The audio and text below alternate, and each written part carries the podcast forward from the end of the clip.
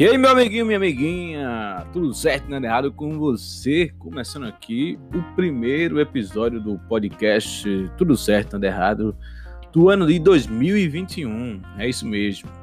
Eu que consegui fazer 10 episódios no ano passado, dando uma parada aí no final do ano, mas voltando agora com esse podcast aqui que eu falo um pouco mais sobre comédia e como eu estou vivenciando isso na minha cena de stand-up aqui em Recife. Eu, como comediante iniciante, né, o famoso Open Mic, estou aí a cada dia descobrindo um pouco mais sobre essa comédia e de como ela funciona, né? Então você sabe que Open Mics, como a gente chama aqui no plural, eles são um bando de miseráveis que estão aprendendo cada vez mais como ser engraçado, né? Então, nesse momento aqui na comédia aqui de 2021, a cena teve que dar uma parada porque houve um decreto aí, né, do governo é, dizendo que não pode, não pode ter mais som de qualquer tipo em bares. Então, nós fazemos shows em bares porque nós não temos clubes de comédia nem fazemos assim teatros, né? E também o teatro vai parar, acabou tendo outra, outro decreto aí, enfim.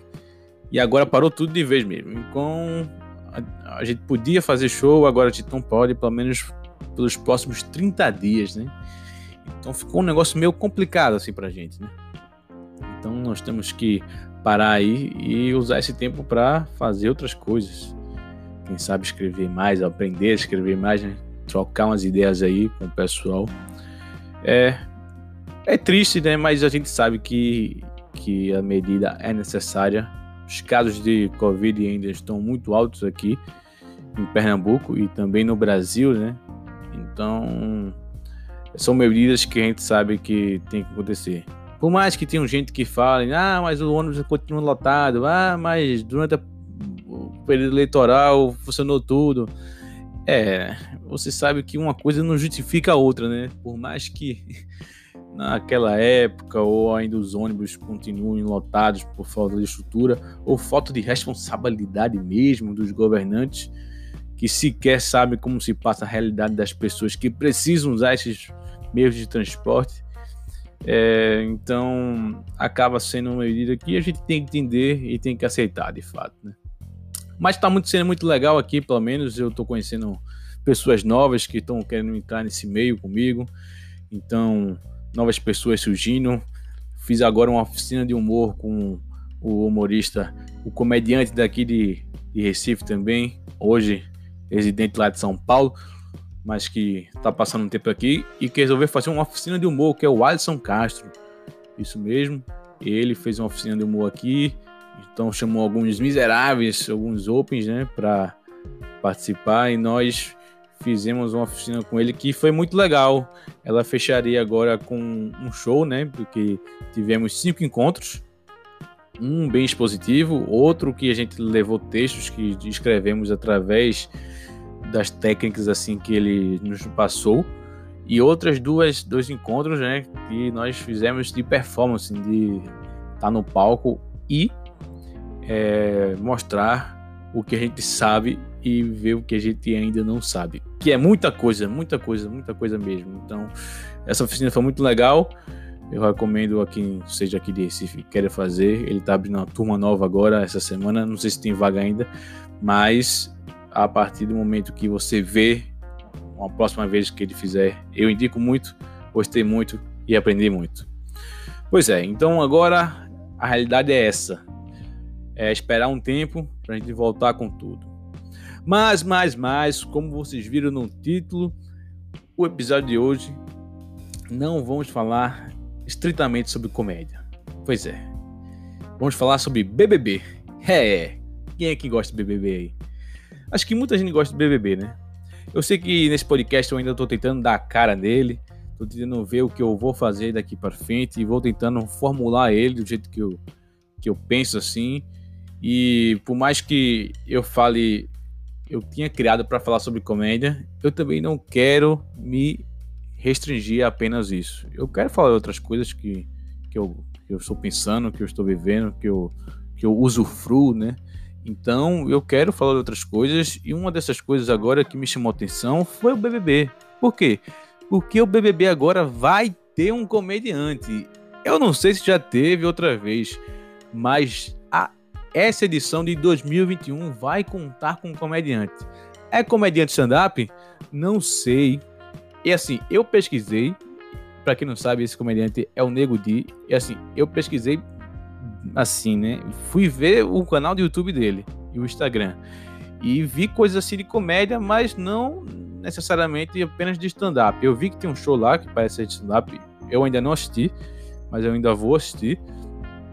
Mas eu vi que ele é um, um humorista de fazer vídeos assim, parece que faz algumas paródias, faz personagem, mas é um comediante é, lá do Rio Grande do Sul, gaúcho, e que tá aí, eu não conhecia, mas eu ouvi comediantes que já diziam que conheciam o trabalho dele e que ele era muito bom mesmo. Então, já que tem um comediante no BBB, eu gostaria de falar do BBB. Pois é, BBB que ano passado, no ano de 2020, foi uma febre aqui no Brasil e que melhorou um pouco do tédio da nossa quarentena, né? Acho que no começo da quarentena a gente ainda não estava assistindo muito BBB, até porque o BBB já fazia mais ou menos uns 10 anos que não tinha tanta audiência, né? É, é, eu, eu me lembro assim que o BBB como começou, ele foi uma febre, né? Não só mundial, como aqui no Brasil, porque ele foi exportado porque ele já fazia sucesso lá fora. Então, a gente já a gente sempre importa aqui, a gente aqui na TV brasileira, né? A gente sempre importa programas de fora, né, que deram certo. Eu não sei se que ah, tem alguns programas que tipo devem ter um formato basicamente estritamente originalmente brasileiro, mas ah, pelos que eu vejo assim, são todos importados, ou pelo menos a grande maioria. Não tenho esse conhecimento, mas uma visão de leigo. Então o BBB foi, foi uma febre e, e, passou por 10 anos aqui no Brasil, sendo bastante assistido até porque eu lembro que o último que eu tinha assistido mesmo, eu tava no colégio, foi em 2010, 2011. Eu lembro que tinha um personagem lá, personagem não, né? Um participante que era o Mal Mal, eu achava ele muito engraçado. E ele junto com um baiano lá, que eu me esqueci o nome, fazia uma dupla maravilhosa e eu gostava de assistir nessa época. E eu lembro que esse foi o último que eu assisti. E depois, tipo, veio as redes sociais e a gente já sabe, né? Eu vou falar disso um pouco mais pra frente. Mas perdeu a graça, né? Por quê? Primeiro eu vou falar da origem do BBB. Vou falar da origem.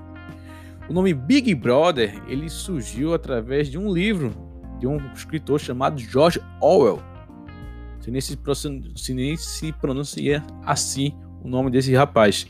Mas eu já li um livro dele. Esse livro que deu origem ao livro é um livro chamado 1984. Ele escreveu lá por volta de 1940, final de 1940 por aí na década de 40. E, por sinal, ele tem outro livro muito bom, que foi o único livro que eu li dele, que é Revolução dos Bichos. Então, se você é, gosta assim sobre teoria política, alguma coisa assim, sobre crítica social, ele é um autor muito bom e esses dois livros dele são muito famosos. 1984 e o Revolução dos Bichos. O Revolução dos Bichos ele fala basicamente como funciona o governo comunista como funcionou pelo menos a União Soviética através de uma história que ele criou de animais de uma fazenda. É genial, é genial e mostra realmente como funciona o projeto comunista que aconteceu na União Soviética e que não foi nada do que as pessoas pensavam que era na prática, né? Que era na teoria e que na prática não foi do jeito que, que foi que aconteceu, né? Tanto é que acabou, a União Soviética não deu certo. E ele escreveu esse livro bem antes, para você ver como o cara era visionário e como o cara era bom. Então, nesse livro, 1984, 1984, ele faz outra crítica social que é acerca, ele cria uma história que é uma história que é uma distopia, ou seja, que é uma utopia negativa. É sobre uma coisa que ele acha que um dia pode acontecer e que eu acho que acontece, não acho não, eu tenho certeza, vocês vão entender mais daqui para frente, e que nesse mundo que ele criou dessa história é um mundo onde todos são vigiados e controlados. É, é uma crítica assim às políticas autoritárias e governantes da época ali que ele viveu. Ele, ele nasceu em 1903 e morreu em 1950. Ele morreu novo, né? Mas durante essa época aí ele viveu sob governos muito autoritários, né? Como o nazismo, o comunismo também. E ele, através desses governantes, ele escreveu esse livro, né? Que é um alerta para nós hoje termos cuidado sobre políticas ou visões ideológicas que tentam mudar nossa ideia e impor uma verdade. Então a gente até hoje vê isso em, em certos governos. É, a gente vê isso e já viu muito aqui no Brasil. E, e, e ele já vinha alertando isso há muito tempo, né? E ele mostra nesse livro como o poder tenta apagar a história e reescrevê-la. Como certos poderes tentam fazer isso, contando mentiras, as famosas fake news, daí você tira de onde esses governos estão, e, e também vigiando, né? Assim, porque nesse livro, o Big Brother é, um, é tipo um personagem nesse, nesse mundo que ele criou, as pessoas são vigiadas a todo momento. 24 horas por dia, 7 dias por semana. E nesse, nesse mundo existe uma teletela, né? Que é a televisão que filma. E que ou toda semana, eu não li o livro, eu só vi a resenha do livro. Então ela aparece esporadicamente, essa teletela, com o Big Brother, que é, é um, um, cara, mas na verdade não é uma pessoa em si, é apenas uma ideia. E ele aparece lá para falar esporadicamente. E as pessoas sabem que elas estão sendo vigiadas a todo momento. Isso é uma forma de controle do governo. E nessa teletela ela passa propagandas do governo, ou seja, é uma ditadura mesmo, é uma ditadura. E quando ele aparece, é, tem muitos cartazes na cidade assim, espalhados. Até tem um filme de 1956, se eu não me engano, que é sobre o livro. O nome do filme também é 1984, e aí ele conta a história desse livro, né? E esses cartazes mostram lá: The Big Brother is watching you. Pronto. Então as pessoas sabem que estão sendo vigiadas. E é a ideia assim de um ditador mesmo, né? Mas é uma ideia, não é uma pessoa em si. O Big Brother não é uma pessoa em si. E foi por isso que o primeiro programa do Big Brother se chamou dessa forma, baseada nesse livro, né? Que é pegou em vez de, obviamente, não pegou a ideia que eram pessoas vigiadas a todo momento e botou isso em um programa dentro de uma casa, pessoas desconhecidas que não sabiam aí o que ia acontecer, até porque era uma experiência. Ninguém nunca tinha visto um programa desse na vida. E esse programa foi criado por um, por um cara, idealizado por um cara chamado John DeMol. Hoje esse cara tem uma empresa que é a Endemol, que faz formatos de programa e vende esses formatos para as televisões. Então sempre que você assistir BBB, você vai ver no final ali Endemol, alguma coisa.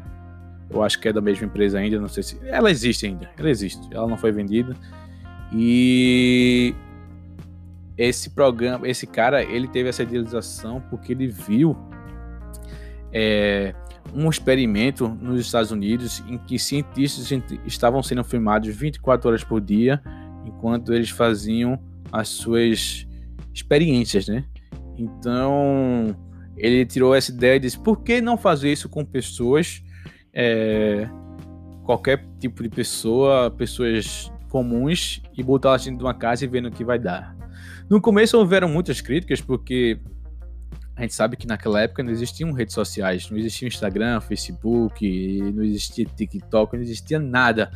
Então a ideia de você se é, abrir mão da sua privacidade é, era muito interessante, porque ninguém era, é, era vigiado 24 horas por dia. Hoje em dia nós temos o Instagram e nós fazemos isso de uma forma banal e mesmo sem pensar. Nós abrimos nosso celular e filmamos tudo que está acontecendo nós, conosco no momento e a gente nem pensa nisso, já virou uma coisa natural. Então, O, naquela época, em 99, já existia internet, né? Que foi a, o, o ano que teve o primeiro programa. Já existia internet, mas não era a internet que a gente tem hoje.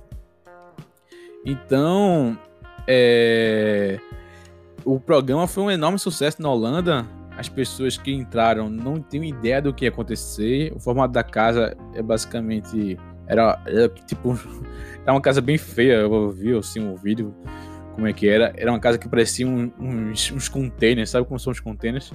Que a gente vê assim, que viram loja. Era basicamente um monte de container ali, e aí tinha as paredes que filmavam, né? Como até hoje funciona. E as pessoas, quando saíram, o vencedor, tipo, não acreditou o quão famoso ele tava, né? O holandês lá. É incrível você ver como o cara entra anônimo e quando sai, ele já fica espantado. Caramba, o que está acontecendo? Isso ficou famoso mesmo. Os participantes lá, os holandeses, foram nove na época, eles conversavam: será que isso aqui vai dar certo, hein? Será que isso aqui realmente é, é as pessoas estão assistindo a gente? Será que isso tá, tá, tá fazendo sucesso? Ou ninguém, sei lá, só tá perdendo nosso tempo, enfim. E hum, se queimando, né? É até porque nossa privacidade tá indo pro saco, né, com isso. Mas deu certo, né? Deu certo. E se para nós hoje, assim, né, como eu tava falando, é a gente se expor, a gente privar nossa privacidade é algo assim, tipo, tranquilo, bem normal. É... Eu acho que foi por isso que o BBB, por tanto tempo, ficou muito famoso criou tanto impacto, então, tanto impacto, até porque o BBB que eu sei que era famoso, até porque eu vivi isso, né? É o BBB da década de aqui no Brasil, né? De, de 2002, quando foi o primeiro, até 2010, 2011, porque a gente não tinha redes sociais é, assim tão tão famosas e tão utilizadas como são a de hoje, né? A gente não tinha o Instagram, a gente, apesar que eu acho que o Instagram foi criado em 2009, 2010 assim, mas ele não era tão famoso, não era tão utilizado como nós usamos hoje. Nós usamos o Instagram para tudo. O Instagram hoje é trabalho, gente vive de Instagram, é, a gente usa o Instagram para tudo. O Facebook está sendo menos utilizado agora, mas tipo, quando começou lá para 2011, que eu lembro que foi quando as pessoas começaram a usar mesmo, todo mundo tinha e todo mundo vivia com a cara no Facebook. E foi por isso que eu acho que o BBB perdeu interesse a partir disso.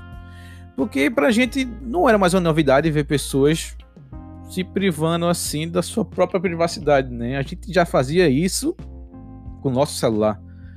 E, e por isso que o formato se perdeu, tipo, o formato não mudava muito. São as mesmas, eram ainda são, né? Eu acho que ainda são muitas vezes as mesmas pessoas de sempre. É sempre os mesmos estereótipos. O cara fortão, o galego malhado, que é modelo, sempre bota os modelos lá. As mulheres bonitonas também, todas fitness. É... E eles sempre tinham uma cota para uma ou outra pessoa diferente. Pronto. Era basicamente isso que a gente viu aí por quase 20 anos, né? E e o formato não dava, e, tipo, acabou perdendo o interesse das pessoas, da gente mesmo, porque não fazia mais graça, né? A gente já fazia isso normalmente. E a grande sacada do BBB do ano passado foi justamente essa, foi inovar. Porque a gente já estava cansado de ver pessoas normais numa casa sendo vigiadas todo momento. Então, o que eles fizeram foi botar pessoas famosas, famosas assim, é, entre aspas, né? Porque das pessoas que eram famosas do ano passado, eu conhecia uma de cara, que era o surfista lá, o Chumbo, né? O Chumbo. Eu só conhecia ele, não, conhecia ele e o Babu, que o Babu era o do fez o, o Tim Maia, conhecia ele por causa do Tim Maia. Então de cara eu só conhecia eles. Os outros que eram famosos assim, né, que faziam parte do camarote, eu nunca tinha visto na minha vida. E e aí, mas isso, apesar de eles não serem conhecidos pelo público mainstream, pelo pelo pela maioria das pessoas, eles eram conhecidos por um, um, certo grupo que eram as pessoas que eram fã deles. Até porque, se, se você visse no Instagram, por exemplo, eles tinham milhões de seguidores, ou pelo menos um milhão, ou quase um milhão. Ou seja, eles tinham um público seleto que conhecia, o que já saía na frente de muita gente que, tipo, entrava como um, como um anônima mesmo, né? como sempre foi. Então, isso foi a grande sacada do BBB 2020, que aliado à quarentena fez o sucesso total da edição e é considerado o maior BBB da história, pelo menos do Brasil, ou quem sabe do mundo, porque teve a maior votação, pelo menos do mundo, né? É, ano passado. Entramos até no Guinness, olha isso, os brasileiros entrando no Guinness mais uma vez com, com essa beleza, né? De recorde, né? E, e isso gerou tanto interesse que, obviamente, que eles iam repetir esse ano e repetiram, né? E botaram aí de novo as pessoas com essa com essa capacidade de fumosidade incrível que, que a gente viu, né? Mas é, se antigamente assim, né, o atrativo era essa privacidade, não era só a privacidade. Porque não é só você assistir pessoas fazendo coisas comuns dentro de uma casa. Sabe por quê? Porque precisa de quê? De uma narrativa, precisa de uma história. E é isso que a edição faz. Porque uma das grandes questões do primeiro BBB da Holanda, que eu pesquisei, que eu vi lá no YouTube, é que os caras que criaram o formato ficaram na dúvida. Se a gente vai disponibilizar na internet 24 horas para as pessoas assistirem, por que elas vão assistir na TV apenas meia hora, uma hora, que é o que é a hora que a TV vai passar de noite. Se elas já viram tudo de dia. Aí é que tá. Aí é que a edição começou a funcionar e que foram criadas as narrativas e as histórias, que é o papel da televisão que a Globo faz quando a, é, bota no ar a, o BBB e faz toda aquela edição bonita e tal. Eles criam uma história através do que está acontecendo e isso faz com que a gente se interesse pelo que está acontecendo lá. Tem uma narrativa, tem os vilões, tem as pessoas boas, tem os casais, os romances que as pessoas ou gostam ou odeiam, a depender do casal, e a gente fica interessado nisso. Então tem que ter uma história. Toda edição procura ter essa história. Toda edição procura. E a gente viu no passado que tiveram várias, né? E isso interessou bastante a gente. E aquilo ali tem roteiro, porque tem roteiro. O roteiro é feito pela pessoa que está dirigindo aquele programa. Ela sabe se aquilo ali está dando intriga, ela vai procurar fazer provas ou situações que aflorem ainda mais aquela intriga ou separe as pessoas para que elas briguem, gerem interesse, criem narrativas e assim acontece. Por isso que esse programa é tão famoso. Por isso que esse programa deu certo ano passado com as pessoas é, mais famosas e que esse ano também, pelo jeito, vai ser tão grande quanto.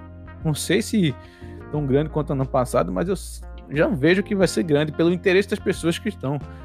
Inclusive o meu, que eu tenho certeza que eu vou assistir e eu vou assistir mesmo. Porque ano passado gerou uma coisa nova e é claro que eu não vou perder Fiuk nesse BBB, né, meu querido? Fiuk, o cara que é filho do Fábio Júnior e que já disseram que ele vai ser um bom, um, um bom participante porque ele não sabe interpretar personagem, visto pelas novelas que ele fez. Já que ele não é um, grande ator, né? Não conseguiu ser um grande ator, nem um grande cantor Afinal, pensando nisso, eu lembrei de, de uma piada de Daniel Duca, que é ótima, que ele fala que um pai nunca foi tão responsável quanto aquele que disse: Vai, Fiuk, canta! Porra, essa é muito boa. Mas enfim, o BBB sempre teve padrões, né? A gente sempre viu que o BBB sempre teve as mesmas pessoas, é, é, sempre o mesmo cara, a mesma, mesma mulher, é sempre é, as, é, as mesmos as pessoas assim que têm basicamente os mesmos gostos, aí botam um diferente ali. Sempre diziam que tinha cota para negro, né? Ou era um, um negro homem e um, uma negra mulher. Pronto. Essa era a cota, e o resto era tudo branco, fitness. Aí teve uma eleição que eu lembro, uma edição que eu lembro que teve um velho, uma, uma senhorinha também. E aí o velho é uma resenha da porra, dançava lá, que era uma, uma resenha danada em cima dele. Mas tirando isso, era basicamente as mesmas pessoas. A casa também sempre dá uma reformada lá, dá um negócio diferente. É sempre um, uma decoração que a gente não vê em casa nenhuma, a não ser a, não sei a casa dos famosos como é que são, mas eh, não tem nada parecido com a casa BBB. E assim, né? É coisa de momento, coisa de momento. E o momento tá tá proporcionando nós assistimos isso. E agora o BBB atual, né? BBB atual trouxe aí os famosos anônimos, como eu gosto de referenciar ele. E esse está conhecido, conhecido como o BBB da diversidade. É, já está sendo conhecido assim pela diversidade de pessoas que estão lá nesse BBB. Tem os padrões que eu sei porque eu falei aqui? Tem. Mas eu vi que nessa edição, não sei se nas outras, pelo menos as que eu lembro dessa década agora, teve, mas tem mais pessoas negras. Apesar de não ter aquelas pessoas mais velhas, como já tiveram em outros. E. E é tudo magro. Foi isso que eu vi também. É tudo magro. Teve gente que falou isso. Ah, tem que ter um gordinho, tem que ter um gordinho. É, velho. Mas o pessoal sabe lá, é o pessoal da edição lá que, que escolhe. Eu não sei nunca qual é o critério daquilo ali. E falaram isso, eu vi, e está sendo conhecido como BBB da diversidade. Mas, pelas pessoas famosas ali, eu só conhecia o Fiuk e a Carla Dias, que a Carla Dias era das Chiquititas, que eu lembro disso. E ela fazia a novela do Clone também. Foi muito famosa pela frasezinha que ela falava lá. E, e, e tem outros lá que, tipo, eu nem, nunca nem ouvi falar, como o ano passado. Tipo, a mais famosa que me disseram que era, pelo menos, era Carol Conká, que é uma funkeira. Nunca ouvi a música dela. Nunca. É porque eu não gosto de funk mesmo. Mas o pessoal gosta de funk e disse que ela é muito boa. E ela já é uma das favoritas, né? Pela, pela personalidade dela, dizendo que ela é uma das favoritas a ganhar esse BBB. Vamos ver, né? Eu acho que pelo menos tem que passar algumas semanas pra gente escolher quem é que vai torcer ou ou votar a favor, né? Porque a gente não sabe como são as pessoas, né? Por mais que elas sejam hashtag famosas, entre aspas, elas a gente não sabe o dia a dia. Por mais que esteja no Instagram, agora a gente vai ver coisas que a gente nunca viu na vida. Vamos ver se eles sabem interpretar personagens ou não. Tem alguns lá que eu sei que vão causar muito bem. E eu tô doido pra ver o Fiuk. Eu já vou torcer pro Fiuk. Fiuk, porra, Porra, o cara tem que ser alguma coisa. Ele não sabe cantar, não sabe atuar, então ele vai ser um bom participante do BBB. O Fiuk vai ser um grande. Pode cravar isso, viu? Pode cravar isso. Ele vai mostrar que não é apenas um rostinho bonito e vai fazer história nessa edição. A partir de agora, ele vai ser conhecido como ex-BBB e não mais como um ator ruim e o cantor ruim e o filho de Fábio Júnior. Ele vai ser conhecido como cara da edição do Big Brother 2021. Você, anotem o que eu estou dizendo, viu? Anote o que eu estou dizendo. Com certeza ele vai pegar alguém lá, né? Até porque eu acho que. Quem não quer pegar o Fiuk? Até eu pegava, eu acho. Mas. É. É uma coisa que a gente vai conseguir ver. Vai daqui para frente. E vamos ficar atentos ao que vai acontecer nesse ano. Até porque ainda estamos um pouco isolados nesse momento. O BBB vai começar no momento que estamos regredindo algumas coisas, mas a vacina está chegando e nós vamos conseguir sair de casa pelo menos até o final do ano. Eu acredito eu, acredito eu, eu acredito eu que quase que nós vamos conseguir. Mais que eu seja um pouco pessimista, acho que eu, eu pelo menos só vou conseguir tomar a vacina no ano que vem. Mas não, vamos pensar positivo. E tomara que o BBB seja um conforto novamente para nós que estamos nessa situação. Sorte de quem tá lá e vai conseguir ficar isolado sem poder pegar a doença. E também é tudo novo ali, né? Então, não vai se vacinar mesmo. Pois é, por isso agora pensei, por isso que não tem um velho lá, é porque o velho vai tomar a vacina logo. Então por isso que o BBB não colocou nenhum velho lá. É. Por mais que se ele botassem todos velhos também, não seria ruim, né? Porque ficariam todos isolados e não poderiam pegar a doença. Caramba, velho, acabei de pensar isso. Cara, como seria legal, velho? Diga aí, 20, 20, 20 pessoas com mais de 60 anos, ou quem sabe 70, fazendo BBB 2021. Porra, ia ser muito bom, velho. Ia ser tipo uns jogos mortais, tá ligado? tipo, imagina todos eles lá, aí fica uma briga danada e você Irmão, ia ser genial, pô. A gente que ia escolher quem ia sair ia ficar com muito remorso, pô. Porque a gente ia ficar pensando: caramba, vou tirar esse velho. E se ele tirar ele, a gente sabe que ele pode ter muita, muita chance de pegar o vírus e ficar doente real, velho. E ter chance de. Eu, quero, ó, eu não quero nem pensar nisso. É, eu acho que é melhor a gente acabar por aqui. Esse pensamento já foi longe demais. Estava até pensando aqui, isso parece ser mais humor negro, né? então, eu tenho certeza que a Globo teve essa responsabilidade e não quis fazer um BBB 21 só de velhos, porque eles pensaram nessa possibilidade, né? Então, melhor deixar assim mesmo. Vamos terminando o episódio por aqui. Foi muito bom estar aqui com vocês, principalmente você que ficou aí até o final. Nós voltamos no próximo episódio, próxima semana, com um novo assunto que destrincharemos da mesma forma que foi esse. Então, muito obrigado pela sua companhia e nos vemos na próxima. Tchau!